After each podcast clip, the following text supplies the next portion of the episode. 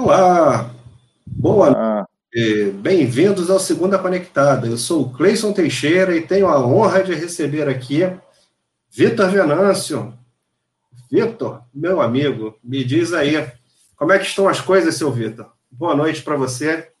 Boa noite, boa noite, Cleison. Boa noite a todos que estão aí conosco hoje, final da noite. Uma satisfação enorme é, participar aqui contigo, é, Tava, a gente estava conversando aí, é a primeira live que eu participo, assim, falando sobre mim, sobre carreira, sobre trajetória, sucesso, fracassos, né? E, então, realmente, para mim, está sendo, vai ser um momento muito especial. E, inclusive, eu vou passar o link para que meus filhos assistam. Opa! Isso é que é. Segunda Conectada vai, deixar, vai ficar na história, vai, vai passar lá de geração para geração. Se Deus quiser, um dia, né, quem sabe os netos vão estar lá para poder prestigiar. Falar assim, ah, seu avô aí, ó, como é que é? Ah, legal. Muito bom, muito bom isso, Vitor. Vitor, é, a gente sabe, cara, que você tem uma carreira aí brilhante, envolvida num monte de interações com vários organismos, mas eu queria te fazer aquela pergunta que eu faço sempre para todo convidado que chega aqui. Vitor, como é que você chegou aí nessa posição? Conta para mim um pouco da tua carreira, cara. Ah, excelente a pergunta, porque está preparado para ouvir? Vou Vamos levar lá. um tempinho, vou levar um tempinho, porque a história é boa. A história é boa. Isso aí. Né? Então, eu, vamos do princípio. Vamos lá, desde o começo, né? Bom, eu sou oriundo de uma família de classe média, bem, bem média mesmo, na essência da, da palavra. Né? Não faltava nada, mas também não tinha nada além do, do, do básico. Né? Na cidade de Campos dos Goitacazes, norte do estado do Rio de Janeiro. tá?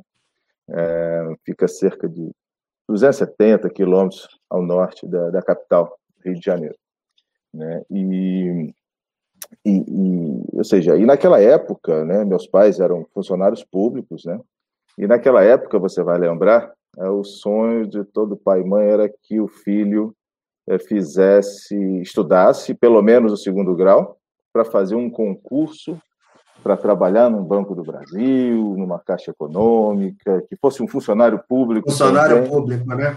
para ter uma estabilidade, uma tranquilidade, aquelas, aquelas é, é, visões né, que, as, que as famílias tinham lá no, no, no início da década de 80. Né?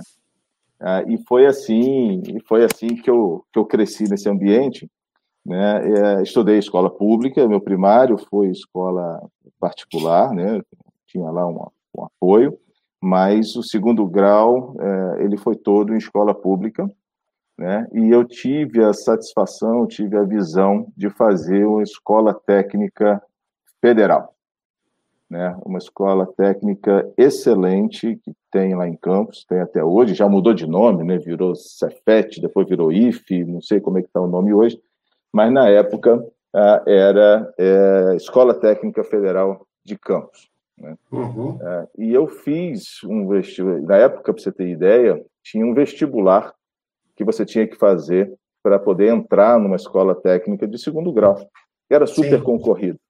Né? Eu fiz é, é, prova para é, o curso técnico de informática e não passei.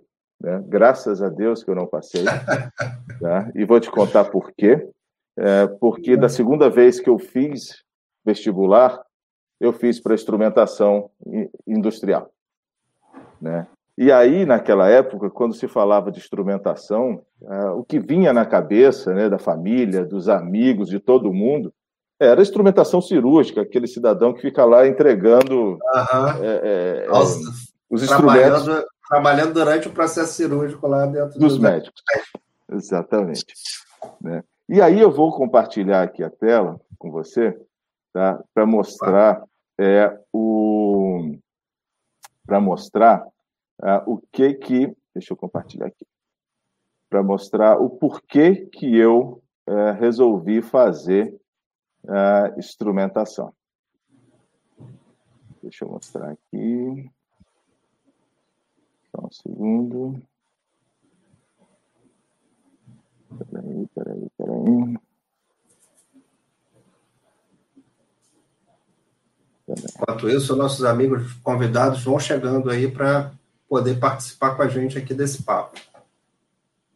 Perfeito. Vou mostrar, é porque realmente é muito curioso o que eu vou compartilhar aqui com, a audiência. Deixa eu botar. Peraí.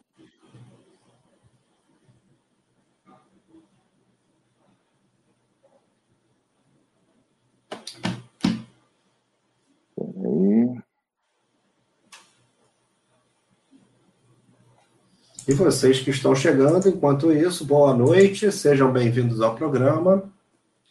Estamos aí com. Estamos chegando. Já compartilhada a tela. Tá vendo a minha tela, hein? Já. Então, aí, quando era 1988, tá? É, no, mais para o final do ano, eu lendo um jornal da, da cidade, lá de Campos, é, eu vi um, uma nota num jornal que dizia isso que está aqui. Né? E eu guardei essa nota, eu tenho isso comigo até hoje, como vocês veem. Tá aqui isso aqui é carinho, né, Vitor? Guardar o jornal, né? Eu, por que isso, cara? Porque isso foi, isso mudou a minha vida, tá? É porque uhum. eu, a instrumentação ela conseguiu é, abrir, abrir portas para que eu conseguisse chegar até onde a gente está hoje. Né? E aqui que mostra aqui que é interessante, tá? lendo aqui, ó, é, não sei se a, se a pessoa vai conseguir ler em função do tamanho, mas eu vou ler é. rapidinho, é o título, Na Corrida do Trabalho. Né? O concurso que a Escola Técnica Federal realizou no domingo para preenchimento de 12 vagas no setor administrativo reuniu mais de 1.500 inscritos.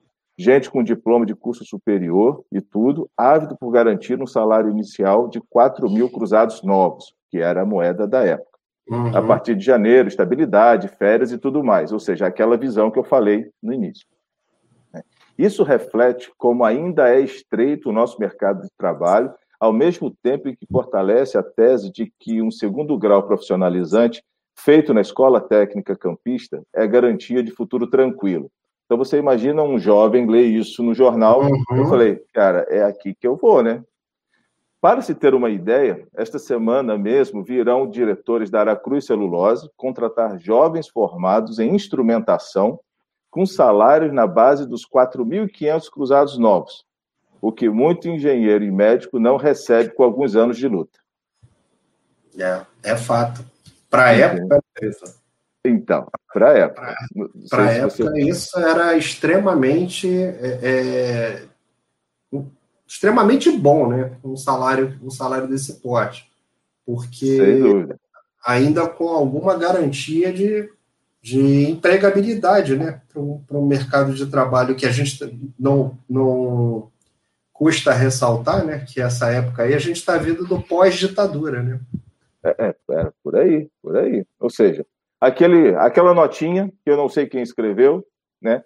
É, trilhou a minha carreira até aqui né, iniciou né, a trilha da minha carreira.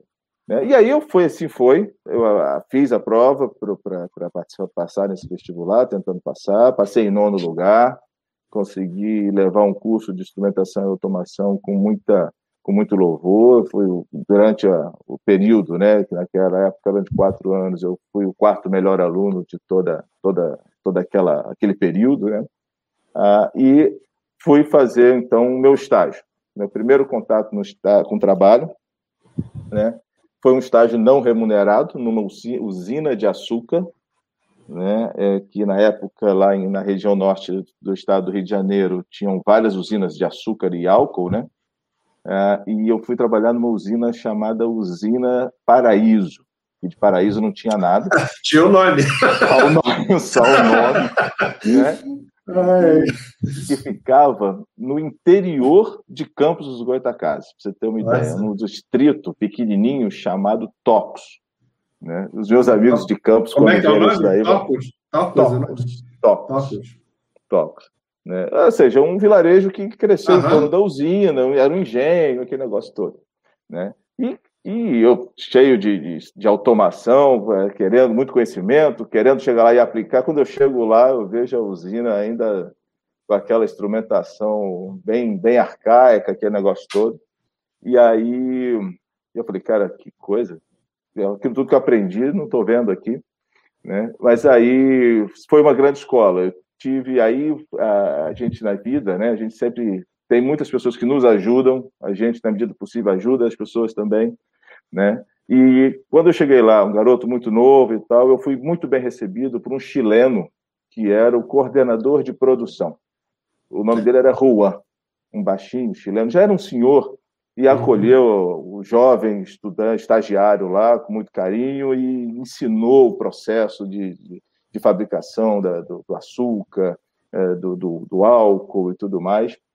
Ah, e foi excelente, é, porque como era estágio ainda, eu ainda estava ainda estava ainda na, na, na, na, escola técnica, finalizando, né? E para você ter uma ideia como o curso era tão bom, eu tive aulas de operações unitárias, Operuti, que chamava na época, operações uhum. unitárias, é, que era matéria basicamente que só se via na engenharia. Sim. Né? Então, é, eu comecei a trabalhar, a estudar processos. Né?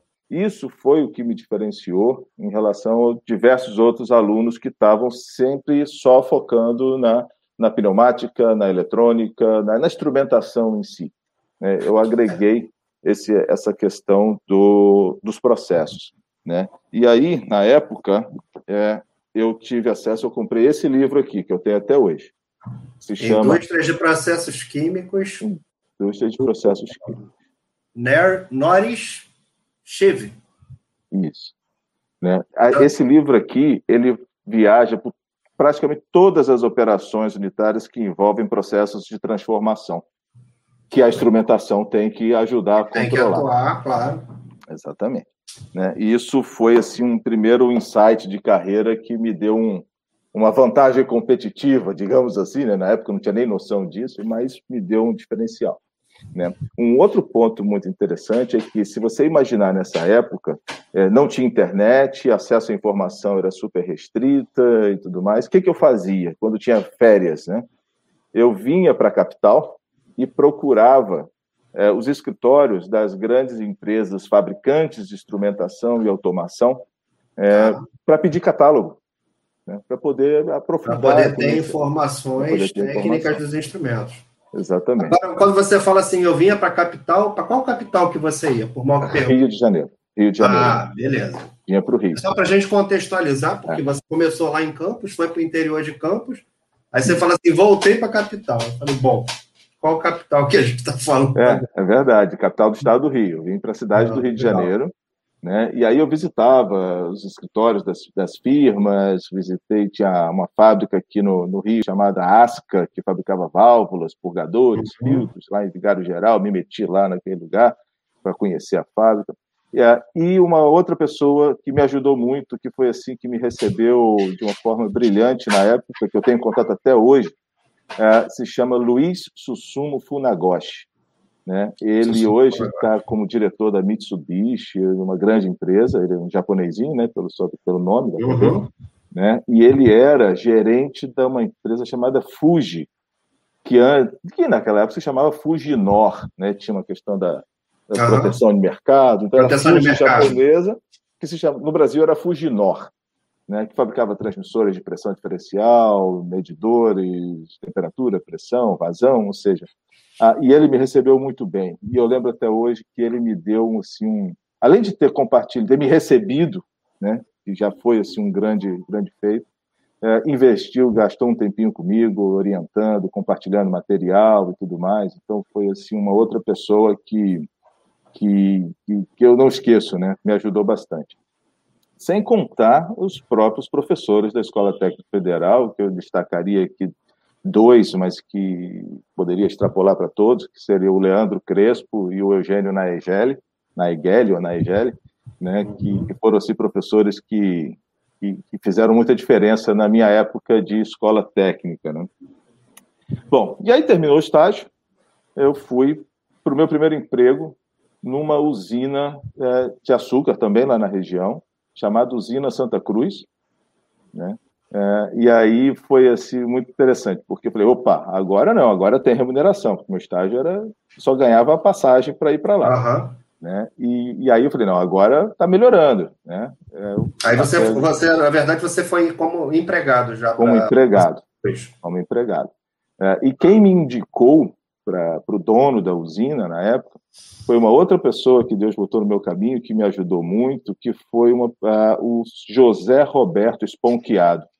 Né? E eu gosto de falar esses nomes porque vai que essas pessoas assistem essa live. Né? É a oportunidade de ser lembrado, né? Exatamente. O impacto que eles tiveram na, na minha vida. Né? E ele indicou para o dono da usina, falou, olha, tem um garoto novo aí que é muito bom e tal, tal, tal, e você vai gostar, contrata ele.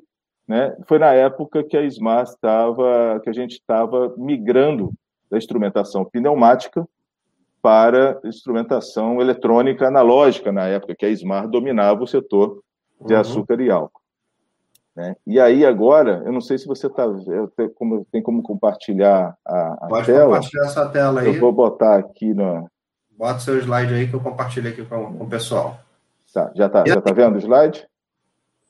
É, deixa eu colocar aqui, Vitor.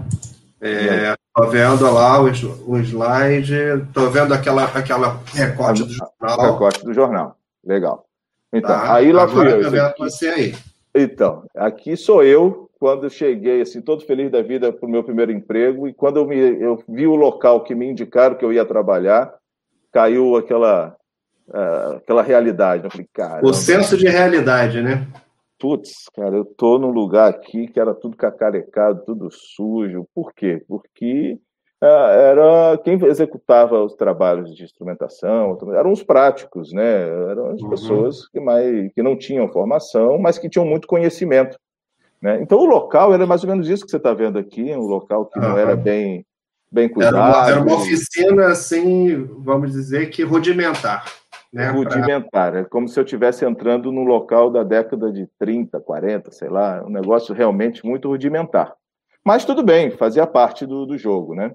Uhum. né? É, comecei a trabalhar lá, você está vendo aí agora uma foto que já é o painel de controle das caldeiras, eram quatro caldeiras, né, flamotubulares, uh, aquatubulares, desculpa, né, e, e, tinha e tinha que nesse primeiro painel aqui mais à esquerda ainda era a caldeira que estava toda pneumática e aquele outro ali que eu estou com a mão já foi a primeira experiência que eu tive de migração da pneumática para a eletrônica analógica com aqueles controladores CD600 da Smart Multiloop, né, um dos primeiros é. controladores que controlavam quatro loops é, com uma unidade eletrônica só. Né? Ah, e, e, lá, nessa, nesse, nessa, nessa usina Santa Cruz, é, eu tive bons companheiros, né? Aqui você está vendo eu lá na área de manutenção das válvulas, né? Uhum. É, e aqui alguns companheiros da, da manutenção. Eu gostaria de destacar, e tomara que um dia eles vejam isso, mas esse senhor aqui, que eu estou passando o mouse, é o Teodoro, e esse outro aqui é o Luiz. O Teodoro era o prático que conhecia tudo de pneumática e de mecânica da, da, da instrumentação. E o uhum. Luiz era o que sabia tudo de elétrica. E esse maluco aqui de capacete branco era eu, ainda novinho, magrinho e ali aprendendo. Né? E o resto é... do pessoal era o pessoal da equipe aí é... que compunha os operadores, enfim, o pessoal que está sabe que é isso. É, era aquilo aí, aquela turma que trabalhava lá né, um outro amigo aqui, o Auerley, também, que a gente teve a oportunidade de, de convidar para se juntar lá à equipe e tudo mais. Né? Bom, então, era, era, isso daí na usina. E eu fiquei lá um período, né, que, um período que a gente conseguiu migrar instrumentação pneumática para instrumentação eletrônica. Quando chegou um determinado momento que eu consegui valorizar os, o, a, a, turma que trabalhava lá na manutenção, ou seja, eu consegui deixar um pequeno legado lá. E eu uhum. tinha, é, e eu tinha uma, uma facilidade muito grande para articular, é, articular as comunidades, os profissionais, os amigos, conforme eu faço até hoje lá no IBT, uhum. né, né? E aí eu tive uma ideia, tá? eu tive uma ideia que foi criar o primeiro encontro de conservação de energia de campos eu juntei cerca de 14, 15 usinas que tinham na região na época, é, os profissionais lá da área de, de manutenção, de automação, instrumentação, operações, é, tinha Purac Sínteses, ou seja, as empresas da região uhum. e fomentei um evento chamado Primeiro Encontro de Conservação de Energia de Campos, no auditório da, da, da então Escola Técnica Federal. E convidei várias empresas para participarem com, conosco lá, como palestrante, e por aí vai. Uma dessas empresas tá, foi uh, uma empresa chamada Spirex Sarco, que é hum. fabricante tradi tradicionalíssimo de purgadores, sim, filtros, purgadores, válvulas, sistemas de limpeza de ar, sim. sistemas de vapor, ar comprimido e por aí vai. Né? Uh, e aí eles deram a palestra e tudo mais. Uh, ao final dessa palestra, veio o gerente da filial Rio de Janeiro deles, né, um outro amigo né, que tem contato até hoje, tá? que, que é o Fortunato Sasaki, é, ele me faz a seguinte proposta. falei, pô, Vitor, gostei aí da tua desenvoltura, não sei o quê, e eu estou precisando é, contratar alguém para a minha área comercial para atender o norte do estado do Rio e o Espírito Santo. Aí eu falei, caramba, bateu na minha porta. É. Participei do processo, tal, tal, tal. Fui para Esparexar, né? Foi a minha primeira experiência na área comercial, né? Foi a melhor escola que um jovem poderia ter em negócios, né? É uma empresa excelente, fantástica, né? Tanto é que até hoje a gente tem um grupo de WhatsApp da, daquela turma da filial Rio de Janeiro, daquela época, né? É, tem uma, são meus amigos até hoje. Né? É, Isso a gente está falando de mais ou menos quantos anos, Vitor? Tá isso daí foi. Ah, isso foi de 95 até 98, 99. Né? Eu fiquei, eu me formei em 1992, fiquei de 92 até 95 na usina, né, fazendo aquele processo, né, e depois fui para a Sparexar, é, em função daquele evento que, que eu promovi é, e que eles gostaram muito, né? E para mim foi assim um primeiro salto na carreira. Por quê? Saí do interior, né? Como vocês viram aqui que eu estava narrando uhum. e, e com 24 anos, 23, 24 anos, foi a primeira vez que eu viajei de avião. Eu fui para uma reunião na Sparix Arco em São Paulo, olha só. Formidável, né? Você de vê, né? Mundo. Pois é, 24 anos. Hoje meus filhos com bom, meus filhos viajaram com 3, 4 anos.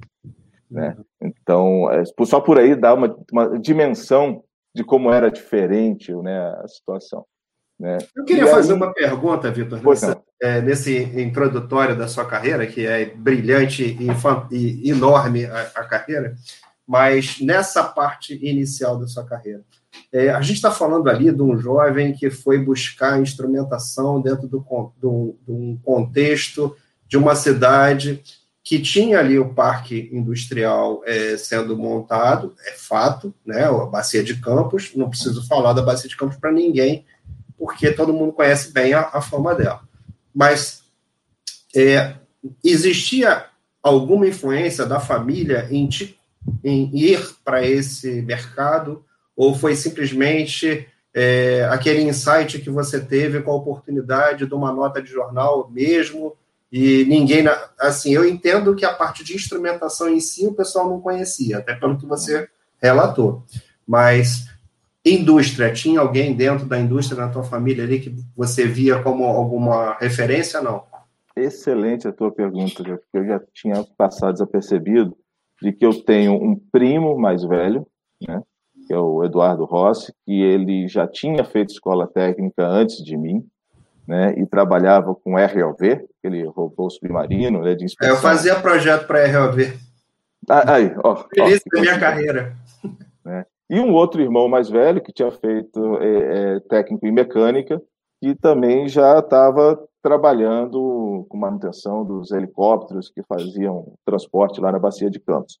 Né? Uhum. Né? É, e na minha turma em si, eu diria que 98% das pessoas foram trabalhar na Bacia de Campos. Né? Uhum. Ou nas empreiteiras, ou fizeram concurso na Petrobras, ou, ou, seja, foram trabalhar na Bacia de Campos.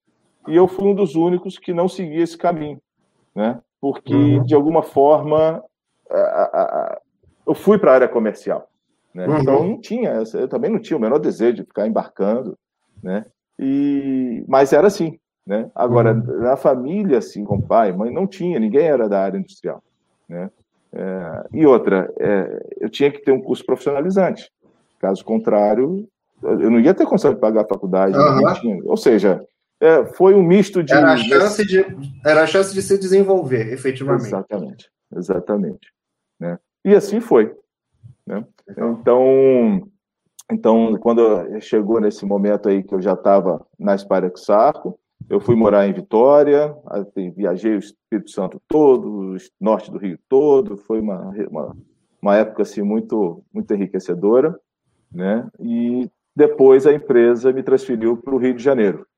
Né? Uhum. Quando eu fui para o Rio de Janeiro, né, aí a minha então namorada falou: opa, peraí, se você vai para o Rio de Janeiro, peraí, você queira, casei e vim morar no Rio de Janeiro já já casado que eu tinha conhecido a minha esposa lá na escola técnica ainda, lá na época de estudante e tal. E uhum. aí a gente veio para o Rio de Janeiro, trabalhando na Sparexar, né? Uh, e, e, desenvolvendo meu trabalho agora com clientes na capital do estado do Rio de Janeiro.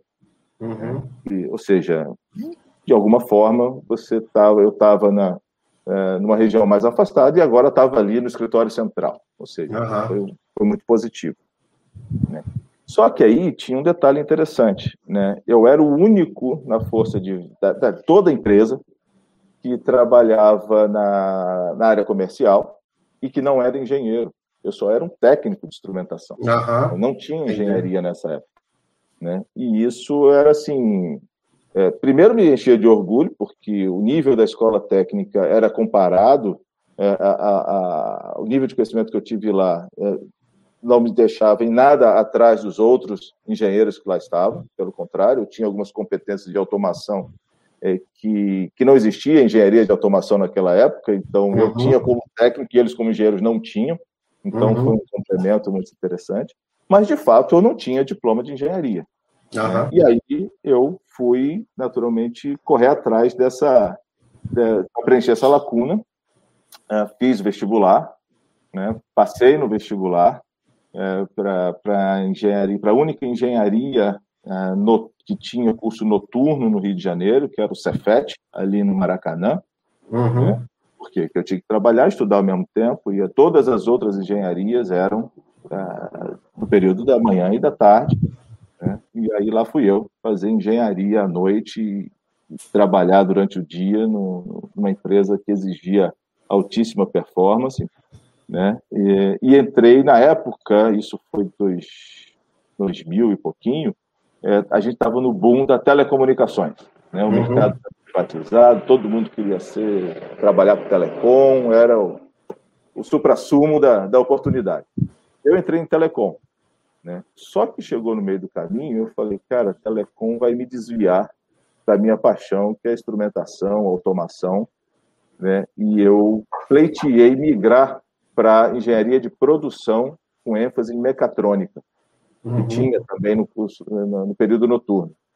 E aí apareceu uma outra pessoa, cara, que é assim, cara, uma, uma benção ter encontrado essa pessoa, que foi o professor Hermann Gerck Regazzi, que era professor da, da, da, do Cefet e também acumulava um cargo de coordenação lá na engenharia, né? E, e ele foi uma pessoa que, abençoada que entrou no meu caminho, que é, propiciou essa, é, essa, essa migração da, da engenharia de telecom para a engenharia de produção, né, é, sem ter que voltar a fazer vestibular. Né, eu tive que preencher uhum. uma série de requisitos, aquela burocracia da época, mas eu consegui.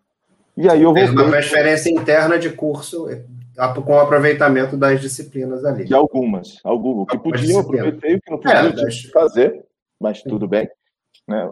O importante é que eu tinha retomado o, o percurso aí da, do que eu realmente gostava e que eu trabalhava, que é a instrumentação, a automação, né? ou seja, nossa, o que eu mais gostava. E nesse meio tempo nasce minha filha, né? que hoje está com, com 20 anos, 21 anos, né? a Laís, né? Ou seja, eu fazia faculdade à noite, eu trabalhava no dia e ainda tinha que sustentar aí uma filhinha que estava vindo aí. Mas essas adversidades nos dão mais força, né, para correr atrás. eu continuei trabalhando, trabalhando muito forte na Sparexarco, com muitos amigos e tal, é, até que surgiu uma oportunidade de trabalhar numa empresa que estava começando na época, se chamava Samsung Endreshauser. Tá? Uhum. É, hoje, essas empresas são distintas. Você tem a Samsung. Hoje é, tem a Samsung e tem a Endreshauser. Exato. Só que na época ela estava vindo para o Brasil né, e eles fizeram uma joint venture das, que as duas entraram juntas no mercado. Né? E eu fui trabalhar na Samsung Endreshauser. Né? O que foi, assim, para minha carreira excelente, e os instrumentos da Endreshauser são os melhores do mundo, uma empresa fantástica. Ah, as válvulas da Samsung também, eles têm, assim, um padrão de qualidade, cara, fora de série, né? E, e eu pude trabalhar com instrumentação é, na essência, né? Então, para uhum. mim, muito, muito enriquecedor, né?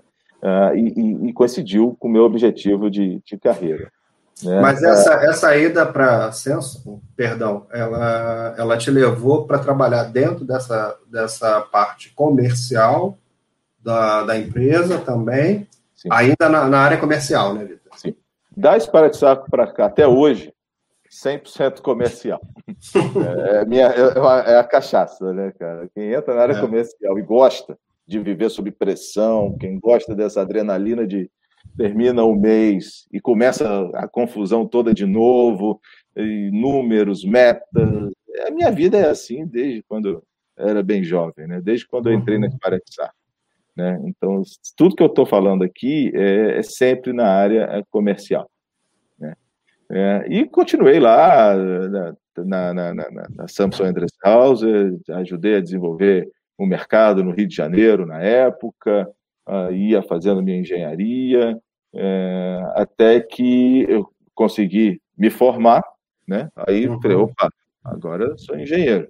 E já é. conseguia, para quem que eu não tinha essa, essa, essa pretensão lá atrás, né, quando comecei, mas era importante e, e o meio ajuda bastante, né? Você está vivendo num ambiente rodeado de engenheiros, né? Com certeza. Você, naturalmente você se sente é, motivado a também ser, né? E assim que, que foi, né? Ah, e aí, é, depois eu tive passagem por outra empresa alemã chamada SICK Hack, né, que fabricava sensores de, de vazão, aquele SEMS, né, Continuous Emission Monitoring System, né, medição de particulados, analisador, analisador de gases. Eu, queria, eu queria fazer, é, se você me permite, claro, meu, uma, uma pergunta aqui, que assim, como eu sofri isso na pele também, então eu queria perguntar para você como é que foi. É, essa, esse período que você trabalhava como técnico e seus pares eram engenheiros, é, você teve é, que dar treinamento como técnico para os engenheiros? Isso é Inúmeras é vezes. Porque engenharia não estudava instrumentação. A engenharia, naquela época, não tinha uma cadeira de automação, não tinha uhum. né? E, e, e, isso também foi uma grande sorte, digamos assim, né? Porque uhum. o conhecimento que eu tinha adquirido na escola técnica, com excelentes professores, com dedicação pessoal, de correr atrás também de, uhum. de, de, novas fontes, né? Sim, é, buscar é, conhecimento com fabricantes de instrumentos, enfim. Exatamente.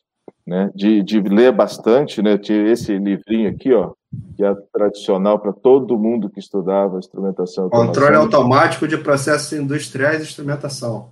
Do Luciano Sidieri, né? o famoso amarelinho. Todo mundo de instrumentação tinha isso aqui. Né? Entre outros, uh, outros títulos que, que, que, a gente foi começando a se interessar, você sempre li bastante, né? isso tudo me possibilitava ter um, um diferencial, que por mais que eu não tivesse na época o diploma de engenharia, uhum. é, eu tinha um conhecimento que os engenheiros não tinham, que eram, em sua grande maioria, engenheiros mecânicos, engenheiros elétricos ou engenheiros eletrônicos. Né? Quem era de eletrônica ainda tinha, né? Na época, a única engenharia que via um pouco de instrumentação e automação era engenharia química. Né? É, por causa da, Tinha... da parte de controle de processo. De processo, exatamente. Pegar ali a, as reações, pegar. Aí não, não tem jeito, você vai ver mesmo. Operações unitárias, você, você vai ver. Exatamente. Bom, é, mas. Aí... Estou lembrando. Termodinâmica, essas coisas assim, né? Exatamente, exatamente. Né? E aí lá fui eu, lá fui eu, já com diploma de engenharia e desenvolvendo o mesmo trabalho é, na área comercial. É, fui para a Hack, onde foi a primeira vez que eu fui, que eu fiz uma viagem internacional. Né? fui para a Alemanha, conheci a empresa, ter reuniões, levei cliente lá. Então foi também assim, um marco muito, muito interessante da minha carreira. Tá? Ah, de lá para cá, eu tive algumas eh, frustrações, outros sucessos, como todo mundo tem na carreira. É, uhum. Tive uma passagem assim, muito, muito interessante na GE. Era uma divisão muito pequena da GE, era a GE Sensing, mas eles fabricavam um medidor de vazão ultrassônico. Né? E na CIP-MyHack eu havia conseguido aprovar o modelo dos medidores ultrassônicos deles para transferência de custódia no Inmetro que era um processo bem complexo, trabalhoso e tudo mais, né? E, e isso deu uma repercussão muito boa no mercado na época, né? Porque tinha a toda poderosa Emerson Process, né, com seus medidores uhum. Titanium, mas o primeiro medidor ultrassônico para gás natural aprovado para transferência de custódia no Brasil foi o da SIC MyHack, que eu tive a honra de participar muito ativamente desse processo. Né? E aí, quando eu estava na GE, tal, não sei o quê, veio uma outra oportunidade, assim, que foi um outro grande salto na minha carreira, que foi quando a Taiko me fez uma proposta para assumir Sim. o cargo de gerente geral da América Latina para uma das marcas da empresa, que se chamava Westlock, que fabrica aqueles monitores de posição, uhum. válvulas, Sim. chaves de posição, transmissor de posição, posicionadores, automação de válvulas, né? Sim. É, e aí e quando eu fui para Taiko, eu passei assim, aí eu passei a ter muito mais exposição no nível de gestão, numa camada de gestão das empresas. É, tinha cerca de direto e indireto, tinha lá é, umas 300 pessoas abaixo, ou seja, foi assim um período de muita de muito de adquirir muito conhecimento. Eu tive tinha pares extraordinários na empresa, na área de produção, na área de gestão, né? E, e eu peguei uma empresa para recuperar depois de um momento de turbulência. É, e, e, o resultado foi tão positivo é, que o corporativo da Taiko me convidou para sair daquela Westlock, que era uma marca da divisão uhum. Flow Control, para trabalhar no corporativo, trabalhando para as cinco divisões da Taiko. Né? E aí foi um outro grande momento de grande crescimento, com viagens internacionais toda hora, com, com, com exposição, com, com, clientes a nível global. Foi assim um, um, um momento de muito crescimento na carreira. Né? Ah, e aí aqui fica uma dica, né? É, o que eu me ressinto muito dessa época é que desde que eu terminei a engenharia, eu parei de estudar. E isso foi uma grande falha que eu fiz. Por quê? Eu tinha que ter emendado um MBA, eu tinha que ter feito um mestrado naquela época, né? mas eu não fiz. Eu fiquei com aquela sensação de falei, putz, legal, sou engenheiro, já, já cheguei mais longe do que eu imaginava lá atrás, naquela usina lá, calibrando manômetro, né? e estava bom. Só que isso, tava... isso, isso, na verdade, Vitor, é assim, às vezes a gente começa a se aprofundar muito no que faz do trabalho, né? E, uhum. e se dedica, se empenha, e aquilo acaba virando uma, uma meio que uma toma conta da tua vida, né? Você começa a, a ter a vida é, conduzida por todos aqueles processos que envolvem aquela organização. E aí, de repente, é, a gente precisa olhar para o lado, né? E falar assim, peraí, mas o que, que eu sou além dessa organização que eu estou hoje, né? O que, que eu sou além desse crachá que eu estou hoje aqui, né? Desse, é, como é que eu faço para tirar esse sobrenome da minha carreira, né? Por exemplo, né? E aí, nessa hora, a gente é obrigado a fazer o que você está falando, né? Olha, eu preciso rever, preciso estudar, preciso repensar, preciso planejar alguma coisa. E no teu caso específico foi, de repente, voltar aí para o mundo acadêmico. Então, aí o que, que eu fiz? Aí quando eu comecei a me deparar numa camada mais de gestão, é, e, e eu vi que faltava alguma base, aí eu fui uhum. procurar fazer um MBA. Nesse meio tempo dessa correria de Taiko, né, é, veio meu segundo filho, o Renan. Né, para uhum. animar um pouco mais aí a, a situação. Para deixar, deixar a vida feliz, é claro. Para deixar a vida feliz, foi, foi bem animado. Né? Já tinha nove anos de diferença da minha filha, e aí veio o garotão, né? Então foi assim um outro presente que eu recebi aí na, na, na vida, né? né? E aí, bom, e aí eu tinha que alguma, de alguma forma preencher essa lacuna que eu tinha na minha carreira. E aí eu fui fazer um MBA, né? E entrei na FGV, né, Management, para fazer o MBA de Gestão Estratégica e Econômica de Negócios, que é um MBA premium deles, com uma carga horária mais estendida, professores uhum. mais isso, mais aquilo, né, mais renomados, e eu optei por entrar nesse, nesse MBA.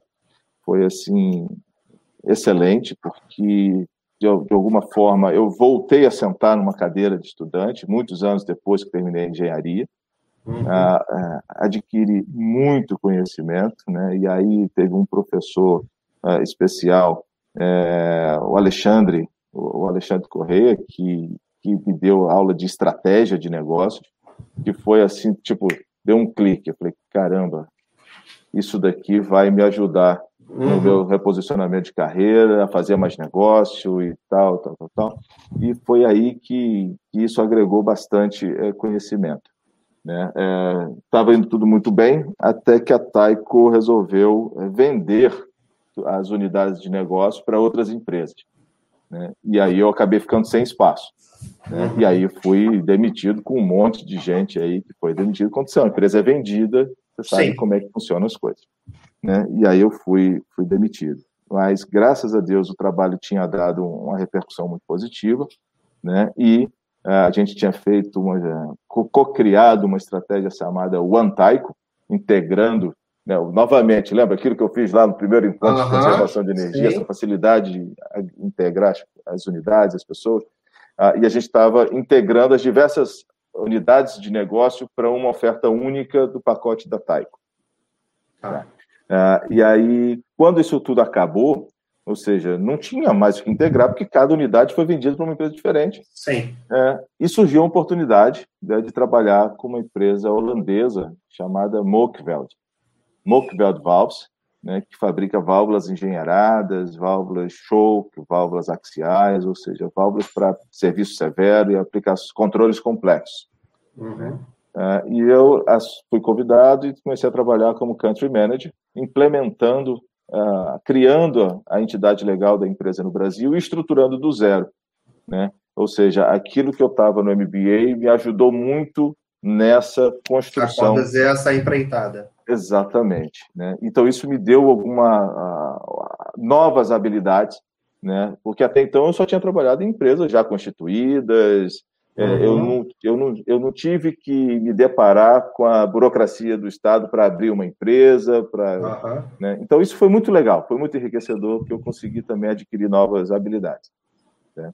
E fomos lá desenvolvendo o mercado e tal. Nesse momento, o mercado estava bombando com todos aqueles projetos é, que a gente tinha da, do, do, plano de estratégico, no planejamento estratégico da Petrobras né, o Brasil decolando, lembra daquela capa uhum. lá do The Economist, Sim. o Brasil decolando, Sim. ou seja, um período assim bem, bem interessante.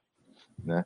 Ah, e consegui fazer excelentes negócios, né, até que ah, veio 2014 e aí foi o inverso. Né? Aí foi a capa 2014 do... foi a primeira pandemia que a gente teve, né?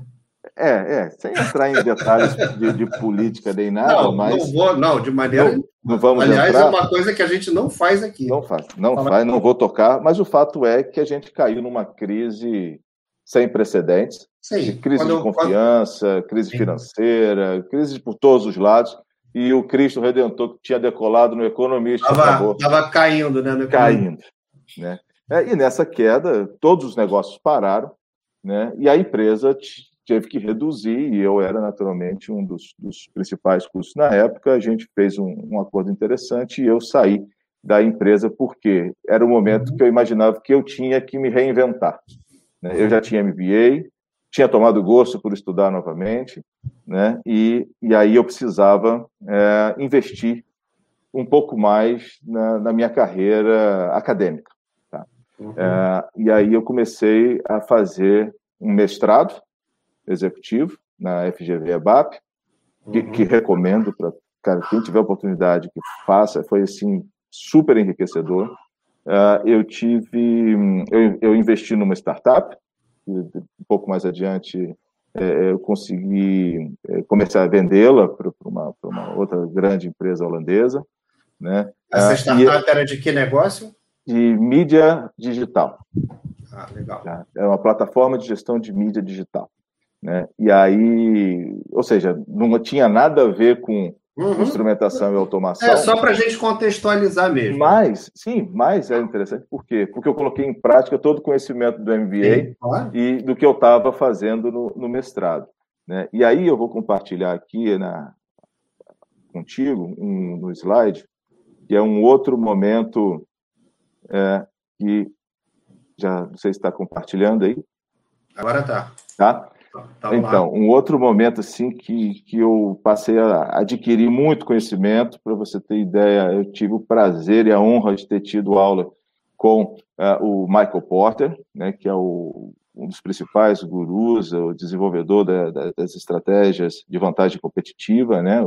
Sim. É, e, e aqui mais à esquerda com o Clayton Christensen, que foi quem cunhou o termo inovação disruptiva, né? Então foi um momento assim de, de muita de, de, de, adquirir muito conhecimento, muito conhecimento, né? Que me ajuda hoje a ter uma visão muito mais abrangente é, sobre negócios, sobre gestão, sobre pessoas, sobre sobre tudo que nos cerca, né? Né? Uhum. E até que chegou um momento que eu fui capa da, da principal revista de, de energia do Brasil, que era a Brasil Energia. Brasil Energia. Né? Ou seja, é, foi assim, um, é, foram momentos de, de, muito crescimento, né? Uhum. Muito crescimento na, na carreira, tá? Ah, e, desculpa, vou voltar aqui. E sempre, é, depois que eu fiz o MBA e o mestrado, eu adquiri um outro hábito que eu realmente recomendo a todos, que é o da leitura. Né? Uhum. Essa aqui é a minha pequena biblioteca aqui em casa, tá? com livros de negócios, estratégia, inovação, cultura organizacional, marketing, instrumentação, é, ou seja, tem aqui um, um, acervo que, que eu gosto muito de, de, de, e uso muito, tá? Deixa eu voltar aqui né? Ou seja, aqueles livrinhos, né, que começaram lá atrás, uhum. controle de caldeira, controle automático de processos, um livro que eu ganhei da Ismar, que eles me deram na, na época, e aqueles outros livros que eu mostrei, hoje tem essa pequena biblioteca aí que eu uso bastante. Né? É, ou seja, é, é, quando chegou é, no momento que eu terminei o mestrado e tudo mais, veio assim uma outra chance é, de ouro que foi trabalhar numa das maiores empresas de consultoria é, do mundo, que é a KPMG. KPMG. Né, que eu, eu fui assim agraciado de trabalhar numa empresa com profissionais extraordinários, como a KPMG né, o Anderson Dutra, o Manuel Fernandes, que, que me convidaram, que me deu a honra de, de trabalhar com eles lá é, durante um determinado período, aonde tudo aquilo que eu acumulei no mestrado né, e nesses cursos aí mundo afora, é, eu consegui colocar em prática e eu consegui é, é, usar né, e adquirir novos conhecimentos, né, porque uma empresa de consultoria como a KPMG trabalha em diversas, diversas áreas do conhecimento. Então, foi, foi muito bom para mim, é, profissionalmente, também ter passado por lá. Né? É, e eu estava desenvolvendo uma área é, de transformação digital para o segmento industrial na, lá com eles. Né? E, ou seja, uma área nova, relativamente nova, dentro da, da, da, da estrutura da, de negócios da empresa. Né? E veio a pandemia. Né? Veio a pandemia o que, que aconteceu? Todas as empresas começaram a fazer controle, salvar seu caixa. Né? E o primeiro. Fazer o um rearranjo, né? Exatamente. E o primeiro ponto que as empresas fazem é fizeram era tentar é, economizar com tudo que era terceiro. consultoria, por exemplo. Uhum. Ou seja, então foi um momento assim muito crítico, de muitas incertezas para todo mundo, né? Até hoje, né? Até hoje a gente está com um monte de incerteza. Imagina no início da, de uma crise é, mundial, onde a primeira coisa que aconteceu foi logo falar assim, ó, todo mundo isolado. Para tudo, para tudo todo mundo em casa. Para é. tudo. Aí você escuta lá a OPEP falar assim, ó, a produção de petróleo vai cair, porque não vai ter demanda. E aí você tem que revisitar as estratégias. Né? Uhum. Então, a primeira, lógico que a primeira, o primeiro lado que vai sofrer é o lado que, que pode ser terceirizado. Né? Esse lado vai, vai, vai ser o primeiro a, a, a ter impacto mesmo. Né? Verdade, verdade. Bom, e aí naquele caos, né, que todos nós temos muito fresco aí na memória, é, de alguma forma o trabalho que eu estava fazendo lá na, na KPMG estava é, tava reverberando no mercado, por mais que, que fosse um trabalho inicial, né, a, o Vitor já tinha uma certa marca antes de entrar na KPMG, né, as pessoas uhum. já o conheciam, né, e, e é, nesse meio tempo é, surgiu uma oportunidade de trabalhar como head de transformação digital na IHM Stefanini. A uhum. Stefanini, para quem não sabe, ela é a quinta empresa brasileira mais internacionalizada é, na, na, área de prestação de serviços, né, uma das maiores empresas brasileiras aí mundo afora. Né, e, e, e tem uma área de transformação digital que atua na organização como um todo, né, desde a parte industrial, como suporte a negócios, e no, na área comercial. Então, por mais que a gente tivesse num momento de, de crise absurda, uh, eu saí da KPMG em agosto, meado de agosto, dia 1 de setembro eu já estava trabalhando na, na, na Stefanini. Né? E estou lá até hoje, é, ajudando clientes nessas jornadas de transformação digital. Né? É, entre outras atividades, né, é, tem o IBP, que você conhece muito bem, que a gente tem lá o, o, o grupo de trabalho de convergência OTIT, né, e eu também sou da comissão de instrumentação e automação do IBP. Né? E o que é legal é que quando eu estava começando a minha carreira, eu via é, quem participava na época do IBP, assim, com muita, muita frequência e sempre nas revistas, em, tech, em STEC, depois controle instrumentação, é, uhum. petroquímica, seja, as revistas que a gente acompanha do setor, né? É, e tinha lá o Vitor Finkel, o nosso amigo Cláudio Makarovski, Sim. o o. Oh, oh meu Deus. Ah, a, a, própria turma lá da, da Abraman, né, cara? Também. Abraman, Abraman também. A turma toda estava lá. A Isa estava pesado também, em todas também, as instituições. Também, também.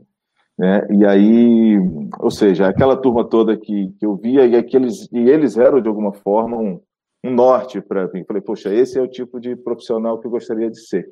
Né? Eu tenho um, um, hoje eu sou, sou muito próximo, sou amigo aí do, do Cláudio Makarovski, que é um cara que teve no teu programa recentemente. É um eu sou fã dele, a trajetória de carreira dele é brilhante. E ele nem sabe, mas com certeza ele influencia um monte de gente. Eu sou influencia um muita gente. Né? Sou apenas, sou, apenas, um deles, né?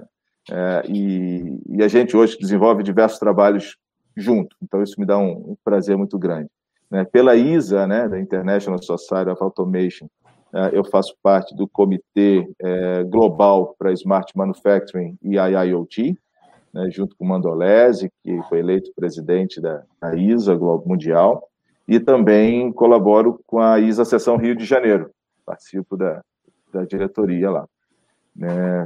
Hoje também contribuo com o Ministério da Ciência, Tecnologia e Inovação, lá com a Câmara Brasileira da Indústria 4.0, né?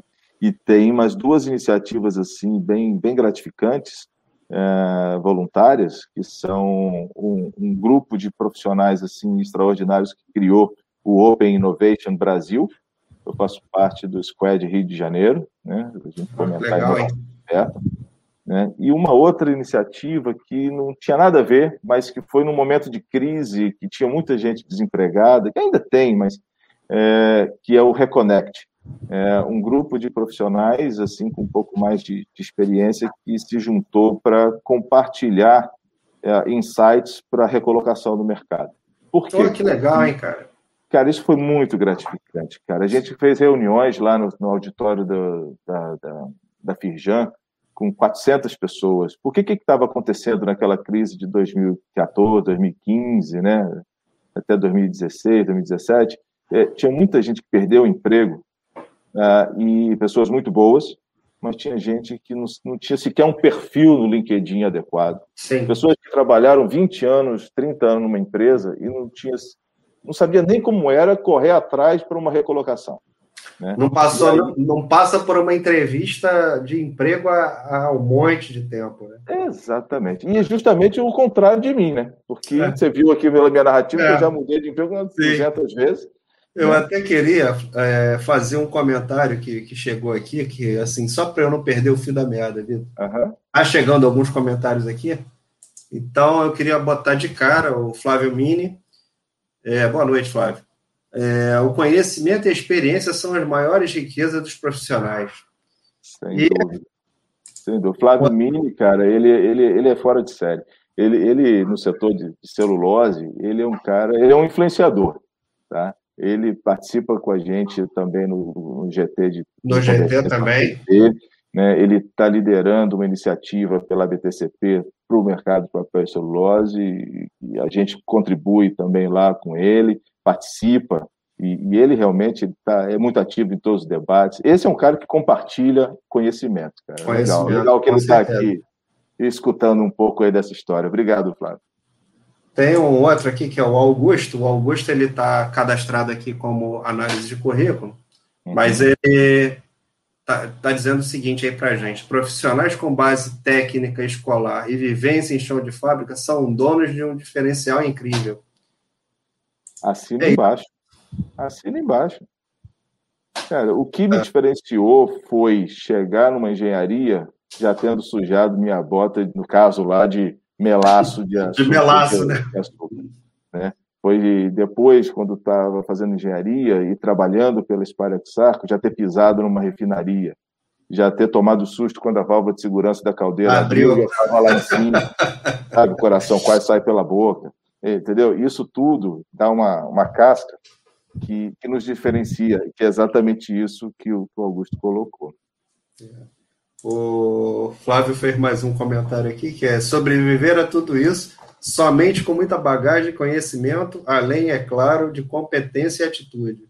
É o famoso chá. Famoso chá. É isso aí. É isso aí. Competências, habilidades e atitudes. Isso daí é, é mais do que verdadeiro, né? E até aquele velho, velho ditado, né, de que é, como é que é mesmo? Você a sorte veio, mas eu só consegui porque eu estava bem preparado. Tem um ditado é. parecido assim. Que é, pois é. Muito. Isso de vez em quando acontece aqui no, no Segunda Conectada, né? É, é, a gente sempre vê assim, pô, não, eu estava lá na hora aí, pô, dei sorte da vaga aparecer. Cara, assim, você estava se preparando, você estava é, é, caminhando, estava com experiência, estava com um conhecimento agregado né? Efetivamente, inclusive acadêmico.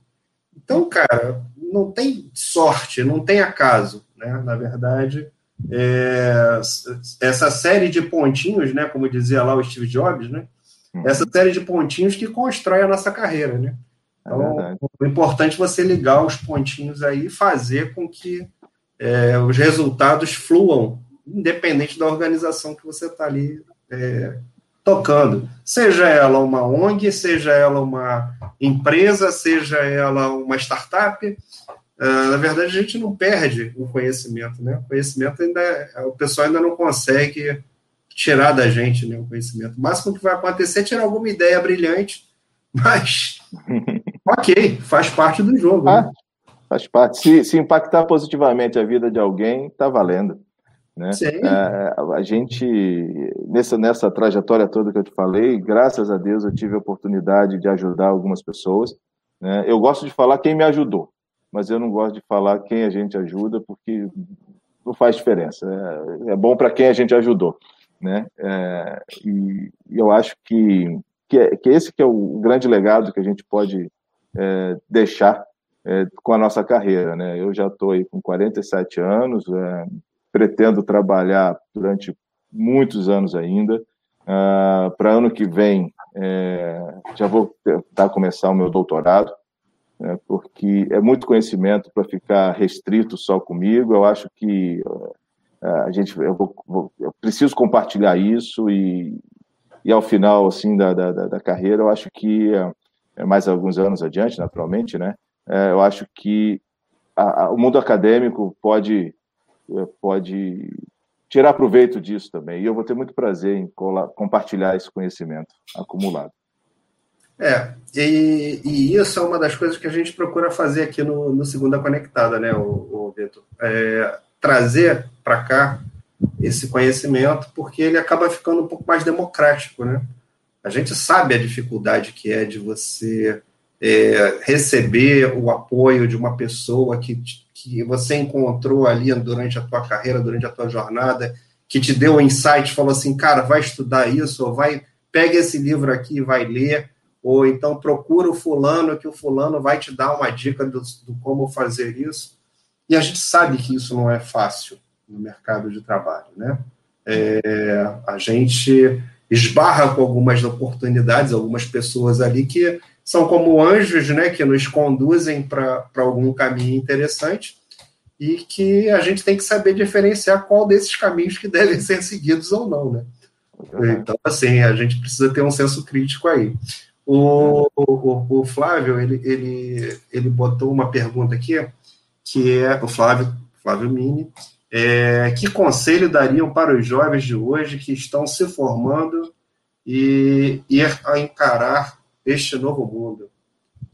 Uhum. Então, é, o conselho que eu daria tá, é que não repetisse o mesmo erro que eu tive, tá, que tinha um gap muito grande entre a engenharia e, e um MBA, um mestrado, que seja. Tá, é, o lema hoje em dia é educação continuada. Né? Tudo está mudando muito rápido. Então você não pode ficar parado. Você está tá fazendo engenharia, está estudando, mas já, já... hoje acesso à informação é, é facílimo. Você está em casa, você pode fazer um curso no MIT, um curso em Harvard, um curso onde quer que você queira fazer. Tem cursos pagos, tem curso gratuito, tem, tem lives excelentes, tem, cara, informação que não falta. É. Então, o principal dica que eu daria é que, cara, não pare de buscar informação né, de qualidade, naturalmente, tem que filtrar bem, porque tem, tem muita coisa que não, não agrega, né, pelo contrário, até atrapalha, mas indo no, na, nas boas fontes, cara, você, a pessoa consegue adquirir muito conhecimento, que é o que vai fazer um diferencial. Né? Sim, Essa seria a principal mensagem. Não cometa o mesmo erro que eu tive de ficar muitos anos de entre engenharia e, e voltar a estudar. Pois é, então, já que você está falando disso, eu queria falar do meu caso, né? É, eu fui fazer engenharia com 42 anos. Quer dizer, me formei engenheiro com 42 anos. É, e trabalhei como técnico boa parte da minha vida. Né? E a única coisa que eu fiz foi de dar um tempo entre o técnico e o engenheiro. Eu terminei a engenharia, fiz o mestrado logo de cara. Então, assim, então pegando o gancho para dar a mesma dica, é, eu, eu queria falar também, Vitor, do seguinte: é, não se acomode, né? independente de onde você está. Não é porque você tem um curso técnico, porque assim, como técnico, eu ganhava salário igual ao do engenheiro, então não era questão do salário, tá? É, mas é, é, importante a gente falar o seguinte: é, não é onde você está agora, né? Mas é se prepara para o próximo passo. Né? Se prepara para dar aquele próximo passo. E para dar aquele próximo passo, eventualmente você precisa de uma graduação, eventualmente você precisa de um curso técnico, eventualmente você precisa de um mestrado, eventualmente você vai precisar de um MBA. Então, é, é assim, não fica contente só com o que você tem, porque com certeza você pode mais do que você tem. Então, é, é né? Então não é não perca a oportunidade, né? Se tiver a oportunidade, estude. E, é e, e, isso vai, vai trazer frutos. Com certeza, com certeza. Essa é a principal mensagem. Né? E outra, e networking. Exatamente. Estudo e networking. Tá? Porque é, tudo isso que aconteceu na minha trajetória, aqueles nomes todos que eu falei, é, surgiram de interações no mercado. Né? Se eu não tivesse feito o primeiro encontro de conservação de energia de campos, talvez eu não tivesse entrado na área comercial que estou até hoje. Exatamente. Né? É, e, e outros tantos que eu citei aqui, e outras pessoas que realmente participam da minha vida há muitos anos, como o Miguel Borges, da, da Petrobras e da ISA, a, a Melissa Fernandes, do IBP, que me aguenta Sim. lá, já faz uns 20 anos no IBP, né? é, entre outros, né? Que eu, desculpa, eu não vou lembrar o nome de todo mundo, mas é, o network é fundamental. Fundamental. Com, com certeza. Tem um, uma pergunta aqui do, do Marcelo Rocha. Boa noite, Marcelo. Marcelo também já foi entrevistado aqui no canal, Vitor. Legal. É, Tudo bom, Marcelo? Ele está falando o seguinte para a gente, ó. Olá, Vitor, boa noite, parabéns pela trajetória de sucesso. Assim como o Maca inspira, tenha certeza que você também inspira muita gente. Uma pergunta: o que esperar do mercado até o final de 2021? Estamos falando do mercado de automação, Marcelo? Deve ser porque o Marcelo é de automação. Uhum. Tá. Não, obrigado, Marcelo. É, eu fico satisfeito de que você tem essa percepção. Na verdade, a, a gente não tem essa ideia, né? A gente compartilha, eu participo de lives aí semana, quase que semanalmente, a gente compartilha conhecimento, mas é, não, e é prazeroso demais, né? É, mas a gente não tem noção que está inspirando, influenciando, não tem. Mas obrigado pelo comentário, a satisfação, obrigado pela audiência. Em relação à tua pergunta, o que vem para 2021 e na sequência é cada vez mais investimentos em transformação digital. Isso é um fato. Né? É, as empresas todas precisam fazer isso, precisam investir em tecnologia, em otimização de processos, em adaptação da cultura organizacional. Né? É, digitalização somente não é mais suficiente, tem que ser uma transformação, porque o mercado está transformando, uh, o relacionamento com os clientes, com a indústria, com os consumidores está se transformando, né? E, e, e, o mercado de automação vem a reboque disso tudo, né? Porque cada vez mais as, as plantas vão estar sendo mais automatizadas, cada vez mais acesso aos dados vai ser fundamental para se gerar é, correlações que gerem um novo modelo de negócio, uma nova fonte de monetização.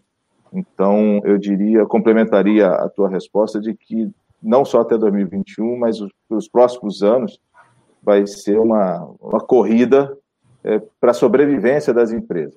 Quem não fizer isso, é, corre seriamente o risco de ficar para trás é, dentro da, do mercado tão competitivo.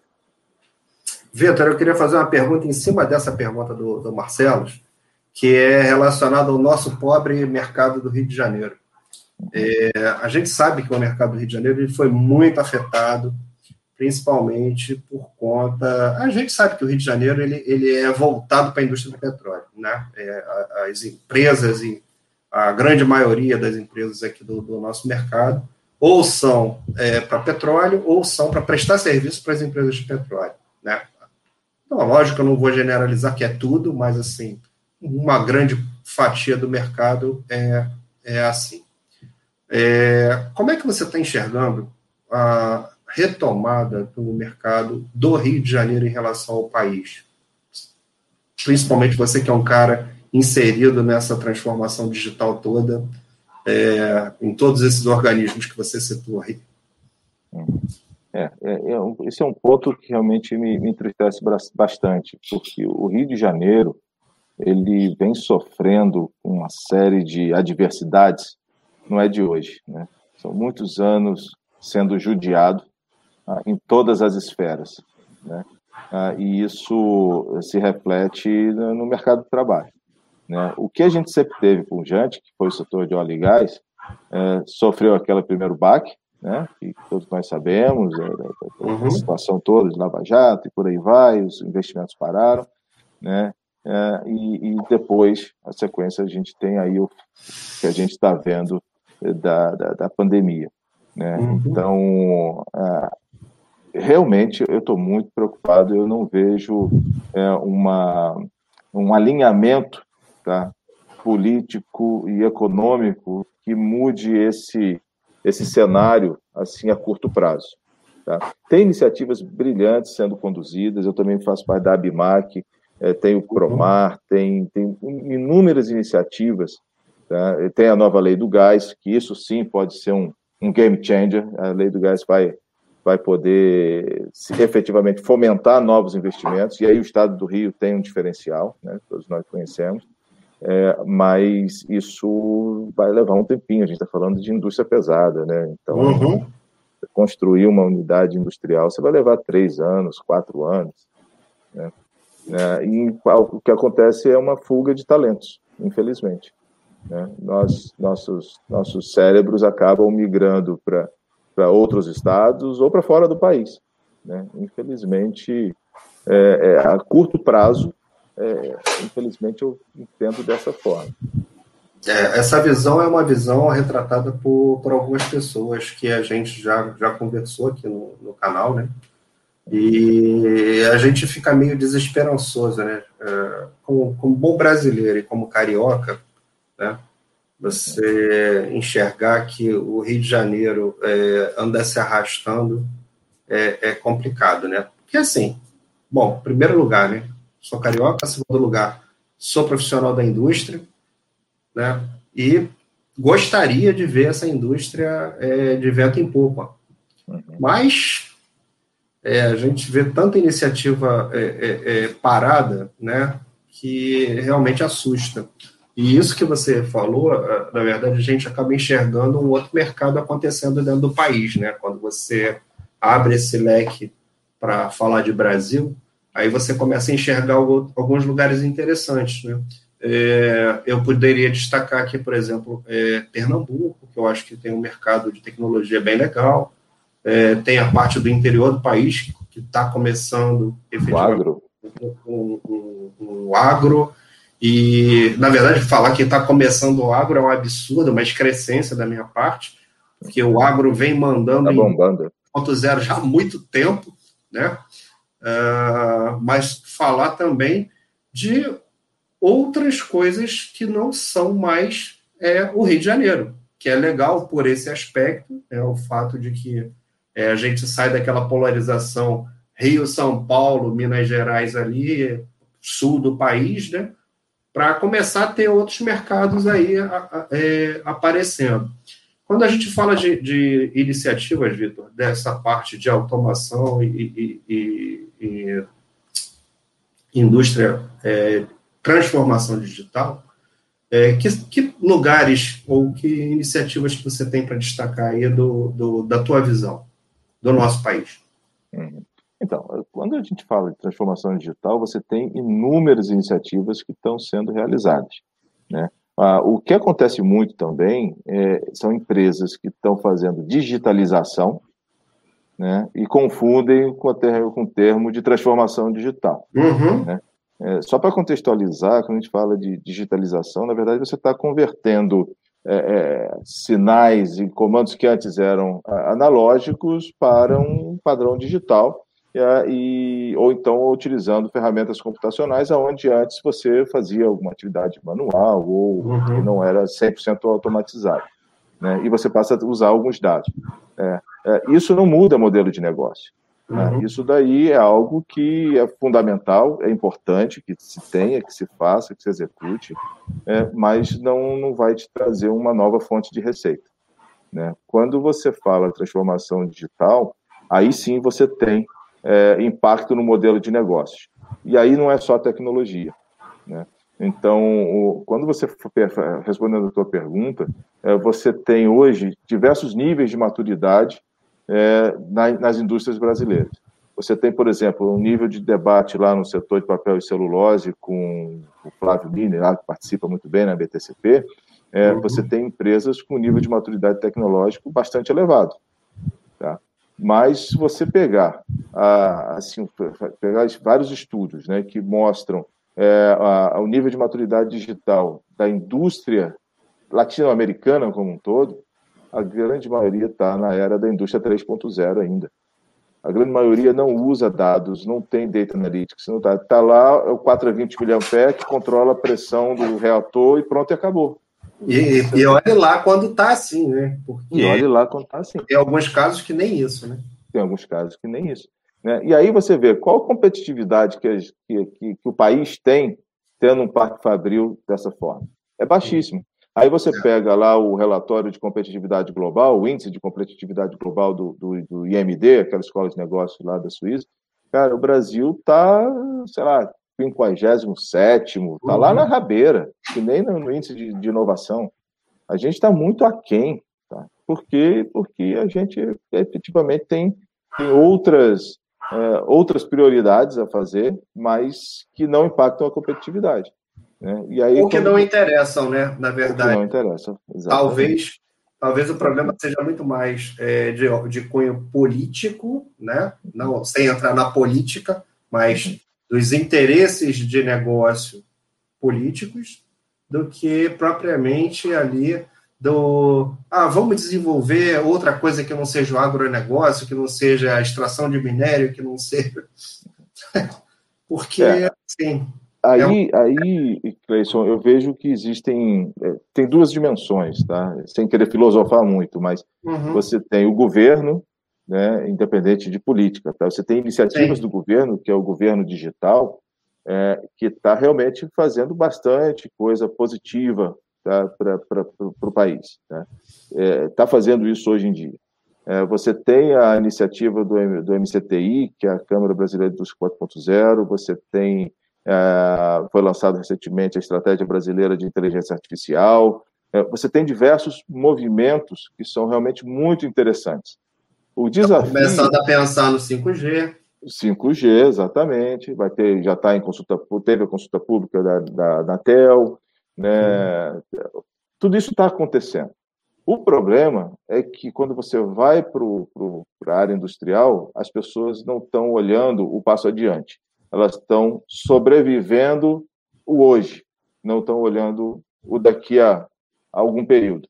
Né? E isso é perigosíssimo, porque você acaba, aquele velho ditado, né? vendendo almoço para comprar a janta. Né? E aí você não investe, você não moderniza, e daqui a pouco você quebra. Daqui a pouco vem o teu concorrente né, e te compra. Ou te compra, ou você sucumbe com os negócios. Ou você sucumbe sem conseguir vender para ninguém. Exatamente. Daí a importância, tá? E, e, cara, eu tenho, eu tenho falado isso toda live, eu participo muito. A gente precisa começar a jornada pela transformação digital. Tá? Seja com qualquer iniciativa que leve, que possibilite esse salto das indústrias. Né? Que é isso que vai garantir emprego, é isso que vai garantir a geração de riqueza para o país e por aí vai. Né? O que não pode acontecer é você ter hoje, por exemplo, a maioria das empresas ainda na era da indústria 3.0, e como é que você vai competir com, com, com um europeu, com um americano, chinês. com um chinês? Chinês eu nem falo mais de chinês. Porque... chinês não dá. Eu nem falo mais deles, é. porque realmente está já anos luz é. de distância. Né? E, e para evitar que a gente fique uma potência de commodity. É. Né? Potência de commodity é legal, ótimo, gera receita, gera dinheiro, muito bom. A gente teve aquele boom das commodities, foi maravilhoso. Cara, mas são commodities. Né? Quantas toneladas de minério você precisa para compensar um, um, celular que você importa? Né? É. Coisas desse tipo. São igualmente importantes. São e quantas pessoas você emprega para poder ter esse negócio de commodities em relação à indústria da transformação? É isso aí. Porque você acaba empregando muito mais gente. Né? É isso aí. É isso aí. Eu acho que, que não, não, que não me compreenda errado, o commodity é importante, o agro é fundamental. Se não fossem eles, a gente estava realmente quebrado de vez, né? Mas o que faz um país dar um salto é tecnologia, é inovação. Né? Então, a gente precisa dar esse salto, cara. Precisa, precisa. Tem muita riqueza aqui que, que a gente está tá deixando de, de explorar. O... Aqui no chat está rolando, tá rolando uma dica aqui. Opa! Tô, já estou agradecendo de antemão, que é o Flávio, o, o nosso amigo aqui, o Luiz Ramalho Júnior. Vitor, boa noite. Qual material, curso, livros, blog você recomenda para que possamos nos aprofundar na temática de transformação digital e digitalização da indústria? Eu tô aproveitando já para agradecer o Flávio, que o Flávio já deu uma dica, e aí eu volto para essa pergunta já já, Vitor.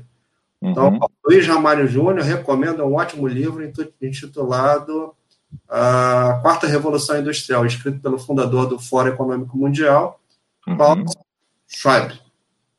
Sim. É, ah. Então, é, voltando aí na pergunta do, do Luiz Ramalho, o que, que você indica aí, Vitor, para compor o nosso acervo cultural? Cara, tem, tem várias, várias literaturas que, que, que eu posso recomendar. É, tem, Aquelas assim desse... do não deixe de ler. É, então, esse que, que o Mini citou, ele, digamos, é o precursor de, desse movimento aí da, da indústria 4.0, né, que nasceu lá na, na Alemanha, lá por 2011, mais ou menos. É 2011. É, como uma estratégia para combater a estratégia 2025 da China, né, que eles executaram com muito brilhantismo. Né? Eles são a fábrica do mundo. Quando os alemães viram que estavam perdendo competitividade, tiveram uma estratégia, ou seja, governo, indústria, universidade, sentaram juntos e falaram: opa, a gente não pode ficar para trás, a gente vai morrer. Né? E aí fizeram a indústria 4.0, que, que é o que está fazendo as indústrias europeias, e hoje em dia quase todas as empresas, é. É, seguir no caminho de manter sua competitividade. Então, esse Na verdade, é... a gente está falando né, da, da indústria 4.0 agora, né, mas a Alemanha ela começou esse conceito em 2010, ela foi reconhecida em 2011, uhum. e a gente está em 2021 falando que no Brasil a gente está na indústria 3.0. Mas é. Alguns lugares. É isso aí. É isso aí.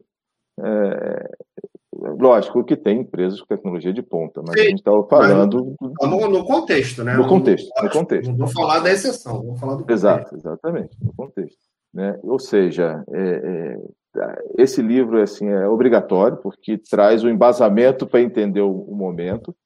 Tá? É, tem tem algumas. É, depois é, eu podia pegar lá na minha, na minha biblioteca para mostrar aqui, mas não vai dar tempo, né? Eu depois não, eu, mas a gente vai fazer o, seguinte. Vamos fazer o seguinte. Depois o Vitor vai botar no comentário do canal. Ele vai Boa. botar lá os livros que ele indica, aqueles livros de cabeceira, e eu sugiro, inclusive, que os nossos convidados que estão aqui tenham a oportunidade também de fazer o mesmo então, o Flávio já deu uma dica boa aí para gente. Então, se tiverem mais dicas, compartilhem. Usem o nosso, o nosso canal aí para poder fazer esses comentários e botar lá, olha, eu indico profundamente o livro tal, o blog de fulano. Eu, eu por exemplo, ô, Vitor, eu, eu gosto de, de alguns podcasts, curto alguns podcasts, inclusive através de um dos podcasts que eu curto, que nasceu o Segunda Conectada. Uhum. que eu, eu ficava incomodado com, a, com, o nível de provocação desse podcast, entendeu? Uhum. E, e assim, uh, indico, como, como, não como contexto da indústria 4.0, mas como fonte de conhecimento e provocação, uhum. o, blog, o, o podcast chamado Desobediência Produtiva, do Ivan Moré. Então, é, então, você que está aí no Segunda Conectada, não perca a oportunidade de falar, escutar esse blog, que você vai ficar incomodado. Vai, algumas coisas que você deixa de fazer, você vai, vai, vai se coçar para começar a fazer, entendeu? Então, acho que vale a pena. Então, se você queria uma dica aí, o, o, o Luiz, esse é uma, essa é uma dica legal. Não, legal, obrigado. E eu vou, vou escrever sim, tem várias dicas interessantes. Né? E, e, e, a gente tem que ficar atento, porque como transformação digital virou um termo da moda, cara, uhum. tem tanta gente falando tanta coisa sobre transformação digital, porque dependendo da, da, da área de, prof, de atuação do profissional, ele enxerga a transformação digital com uma ótica diferente. Né? É, é, e, e, o que eu tento fazer, tá? toda, toda palestra minha, toda reunião com o cliente, eu boto um slide tá, de alinhamento da terminologia. Que a coisa mais comum que tem é confundir transformação é fazer a confusão. com indústria 4.0 e Sim. com digitalização e com quarta revolução industrial. Né? Esses quatro termos, cara, viram uma salada, então eu, eu sempre coloco assim, bem um slide equalizando essa terminologia. Né? Uhum. Né? E isso, isso ajuda muito no decorrer. É, e ainda assim, quando você pega, por exemplo, um profissional de marketing, para ele, transformação digital é ter um e-commerce, é ter um, um, um sistema de, de, de, de, compra online é super automatizado. É, é, é, ter um, é ter um carrinho lá no Instagram, por exemplo. É, Depende do nível de profissional. Né? Exatamente. Né? Se você pega, por exemplo, alguém da área eh, de suporte ao negócios, ele acha que não, implantei um RPA aqui, eu já estou fazendo transformação digital. Fazendo. Process Automation. Né? É. Criei um bot colaborativo aqui, já, já sou o cara já. Estou transformando. Cara, não está. Não está. Né? E no chão de fábrica é a mesma coisa. Tem alguém que fala, não, vou automatizar aqui minha linha de produção, vou botar aqui os sensores, o IoT, e estou fazendo transformação digital. Também não está. Está fazendo é. digitalização ou indústria 4.0. É. Né? É. Ah, porque isso é muito importante. E aí, nessas dicas de livro que eu vou passar, é, é, eu fiz realmente uma, uma curadoria muito grande para poder é, ter acesso e comprar esses livros. Eu ainda sou meio old fashion, né? Você viu na biblioteca? Uhum, eu tenho Kindle, tenho tudo lá, mas eu gosto do papel, cara. Dá para fazer sentar assim, de vez em quando, ler o livro e tal, fazer as anotações. Né? E aí eu vou compartilhar essa lista que traz é, diversos títulos com uma visão bem, é, muito bem realista do que é a transformação digital e do impacto que ela precisa causar, causar é, nos negócios. Né? Então, vale a pena depois dar uma olhada aí no blog, que eu vou, vou alimentar com vários com livros aí, quem tiver interessado depois. Com certeza será de grande valia as suas, as suas dicas para a gente. É, e tem um outro ponto que, se você me permite, é, eu vou compartilhar aqui, né, é que a gente tem um, um e-book tá? Sim, sobre transformação digital né, que, que eu fiz junto com os nossos uh, amigos lá da, da Stefanini. Uh, então, que, vamos usar aí, ó, QR Code para quem tiver aí no, no vídeo. Quem tiver no, no podcast vai ter que depois procurar lá o videozinho para poder YouTube. ver no YouTube o, o e-book. Mas quem tiver no YouTube já pode esticar seu smartphone aí e pegar o QR Code para ter acesso já ao e-book da transformação digital. E outro também bem interessante que o, que o Vitor está colocando aí disponível para vocês é o de vagas da Stefanini Group, que também já com QR Code já te leva direto ao, ao às possibilidades de mercado que a Stefanini está abrindo para você, você que está interessado. Então, tem muita vaga em aberto lá tem, tem, tem muita oportunidade. É, se você não tiver interessado nas vagas, compartilhe com, com seu ciclo de amizades, que certamente vai poder ajudar alguém.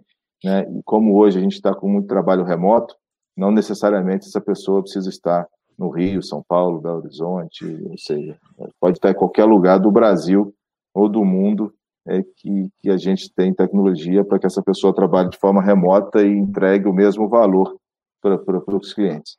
Né? Excelente. Então, ó, aponte aí para o seu QR Code e vá à luta. Vamos ver o que, que tem bom lá. É, Vitor, aproveitando, dá mais um slide aí para gente, para a gente poder ter aquele seu contato. Ah, sim, sim, sim.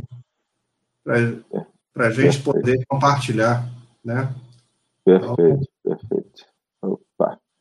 Então, Deixa eu botar já, a gente já aproveita para ter a fonte de, dos contatos aí, ó. É, tem esse, esse QR Code aqui leva para o meu perfil do LinkedIn. Se alguém ainda não tiver conectado comigo, quiser acompanhar e a gente trocar ideia por lá. É... Quem não quem não está vendo é o Vitor Venâncio Dias. Isso. Victor Venâncio Dias. MBA. Esse cara aí. Isso. Pode aí... no LinkedIn. Isso. Tem também aí meu e-mail, tem meu WhatsApp, quem quiser entrar em contato. Eu gosto muito de, de, de, trocar ideias em relação a essa temática de automação, instrumentação, carreira, cultura organizacional, ou seja, tudo isso que eu fui acumulando aí no, no decorrer aí da minha carreira. Quem, quem quiser, fica à vontade aí para me acionar. Excelente. Esse, esse cara veio preparado, já trouxe todos os contatos aí. Trouxe vaga de emprego, trouxe dica de e-book. É por isso que ele está onde está, né? É, meu amigo. Diferente. A gente está tá aqui para compartilhar, né? A filosofia de Open Innovation, aberto para colaboração, cocriação. Collaboration. Isso, é aí, isso aí, vamos colaborar. isso aí. Galera, eu só tenho a agradecer a presença do Vitor e a de vocês aqui, né? Então, a, a gente está mais ou menos aí chegando aos finalmente. Vitor, tem recado que você quer deixar para alguém? Fala aí para gente. Olha, eu queria só é, aproveitar aí esse canal, né, já que a gente está falando do Vitor, né, e não de, da área profissional, nem das, dos negócios que eu faço. Né, hoje eu estou fazendo 24 anos de casado. Não sei se uh, vai parabéns, ver esse parabéns. vídeo depois. Né, Fantástico. Né, eu atrapalhando a tua, a tua, noite de casado, cara? De casamento. não, já tivemos, de casamento. Não, já tivemos um jantarzinho especial aqui em casa. Parabéns para vocês. Muito obrigado, muito obrigado. Meus dois filhos, espero que eles, que eles vejam esse vídeo, entendam um pouco mais como é que foi a trajetória, como que a gente chegou até aqui. Né? E espero também que, que, essa, que, essa, que essa gravação, que o podcast, ou que esse vídeo do YouTube atinja pessoas que estejam em início de carreira, ou pessoas já mais experientes que estejam pensando em pivotar a carreira, né? Eu já eu trabalhei da pneumática à transformação digital. Né? Isso foram várias, várias, várias mudanças ao longo da carreira e, e daqui para frente vai ser muito pior, porque a, a tecnologia está avançando tão rápido né, que pode ser que amanhã ou depois de transformação digital seja algo já do passado e a gente já vai que se reinventar. Com certeza a gente vai precisar se reinventar cada dia, meu amigo, porque uh, o crescimento é exponencial nessa área. Né? É isso aí. Uh, a gente basicamente falou aqui por cima de automação, a gente nem sequer falou de, de TI, né? É e, e, a gente está tá trabalhando num grupo de conversão, de convergência okay. das duas áreas, né? Mas assim, é só para fazer um, um, breve um breve apanhado da carreira. Inclusive, conforme o meu amigo Maurício Kurkigan, que é assim, um guru da, da automação, né, é, que é da, da Arc Advisory, né, hoje em ah. dia, é, ele já até falou, olha, Vitor, é, a gente está falando convergência OT/IT, mas já está vindo o termo que é fusão OT/IT. Fusão. Fusão. Fusão OT/IT. Ah, e é uma realidade, né, cara? Os dados ele, tem que permear por toda a organização. Sim. Ele não tem que ficar restrito no silo do chão de fábrica, nem no silo do corporativo. Né? As empresas estão deixando muito dinheiro na mesa é sem promover. É muito essa... dinheiro. É muito dinheiro. Né? E, e, e, vai fazer falta. Vai fazer falta. Por isso que é todo mundo correndo atrás, né? É, exatamente. É, na verdade, assim, acho que as empresas começaram a enxergar que tem um potencial aí que está sendo deixado de lado, né? É, efetivamente isso. Mas assim, eu tenho, eu tenho, eu tenho esperança, Vitor, que a gente ainda vai olhar para trás e ainda vai falar assim, caramba, como é que a gente não fazia isso, né? Por que, que a gente nunca fez isso? É isso aí. E o 5G está vindo aí para acelerar tudo isso mais ainda. Cara, isso vai ser isso vai ser fantástico, né? Porque em termos de mobilidade, pelo menos, vai facilitar muito a, a vida do, do, do nosso trânsito de dados. Verdade, verdade. Vamos, vamos todos viver isso. Com certeza. Foi um prazer enorme, cara, ter você aqui conosco, compartilhando a sua vasta carreira, compartilhando a sua experiência e falando para a galera o seguinte, ó, eu tô aí no mercado, né? Não tô, não tô aqui encerrando minha carreira, não. Eu ainda tô no início da minha carreira. Com certeza. Para a gente ter certeza de que, né, né a, a presença do Vitor na indústria, ainda vai ser vista ainda por muitos anos, como ele mesmo falou, e o pessoal não achar aí que é para ficar saudosista, não é para ficar saudosista, não. Vão me aguentar por muito tempo aí. Vão, vão fazer que nem o Zagalo, né? Vão ter que me vão ter que me engolir, vão ter que me engolir. Muito obrigado pela, pelo convite. Foi uma satisfação pessoal muito grande poder compartilhar isso. Né? Te garanto que muitos amigos próximos não tem noção dessa trajetória toda, né? Amigos que a gente vai adquirindo no decorrer da carreira e que não sabem que eu sujei minha, minha bota de melado de cana, né? E que só me conheceram já aqui na, na, na capital mais recentemente, uhum. né? É, cara, foi assim realmente uma satisfação enorme poder compartilhar isso. É, que eu espero que quem quem assistir consigo extrair pelo menos uma partezinha que, que seja, que agregue valor na vida deles, eu já vou estar mais do que satisfeito com isso. E devo isso a você pelo convite. Muito obrigado. É um prazer meu de ter a oportunidade de fazer isso com a vida das pessoas, né? De ter a oportunidade de trazer alguém como você para falar da sua experiência e de dar ao público, né, que está aí recebendo esse conhecimento, um conteúdo tão rico e com a maior boa vontade possível, né? Porque assim, você se dispôs a estar tá aqui com a gente no dia lá do aniversário de casamento, né, para conversar com a gente, para expor a sua vida, para abrir abertamente esse livro aí. E, assim, eu não tenho como agradecer, cara. Assim, o meu muito obrigado é pouco perto do, do, do, do que aconteceu aqui. É, é, eu também tenho muito a agradecer aos nossos convidados que vieram aqui nos prestigiar. Muito obrigado. Segunda Conectada está aqui toda semana. Vocês que estão vendo aí, falam assim, pô, eu queria contar minha história. Faz contato comigo, cara. Tá aqui. A porta está aberta, o canal é nosso. Como eu costumo dizer, eu só sou o cara que bota o programa no ar. Então, uh, você que ainda não participou, que ainda teve ali, ainda está ainda tá aí pensando se vai ou não falar, se tá. Conversa comigo. Não é difícil. A gente arruma um jeitinho e bota na agenda. Muito obrigado. Se cuidem. A pandemia ainda não acabou. Nem todo mundo está vacinado ainda, então abra o olho. E fiquem com Deus. Semana que vem a gente vai ter um outro convidado interessante aqui. E a gente está disponível em podcast e no YouTube. Se você perdeu uma parte do vídeo, pode ir lá assim que terminar aqui a gravação, porque ele vai estar na íntegra disponível lá no, no YouTube. E no podcast, amanhã, eu, amanhã à noite eu devo colocar já esse programa e a gente vai ter também disponível lá. Além do Vitor, a gente já está chegando aí a 40 convidados no, no, canal. Então, são 40 pessoas interessantes que tiveram a oportunidade de trocar ideia com a gente aqui.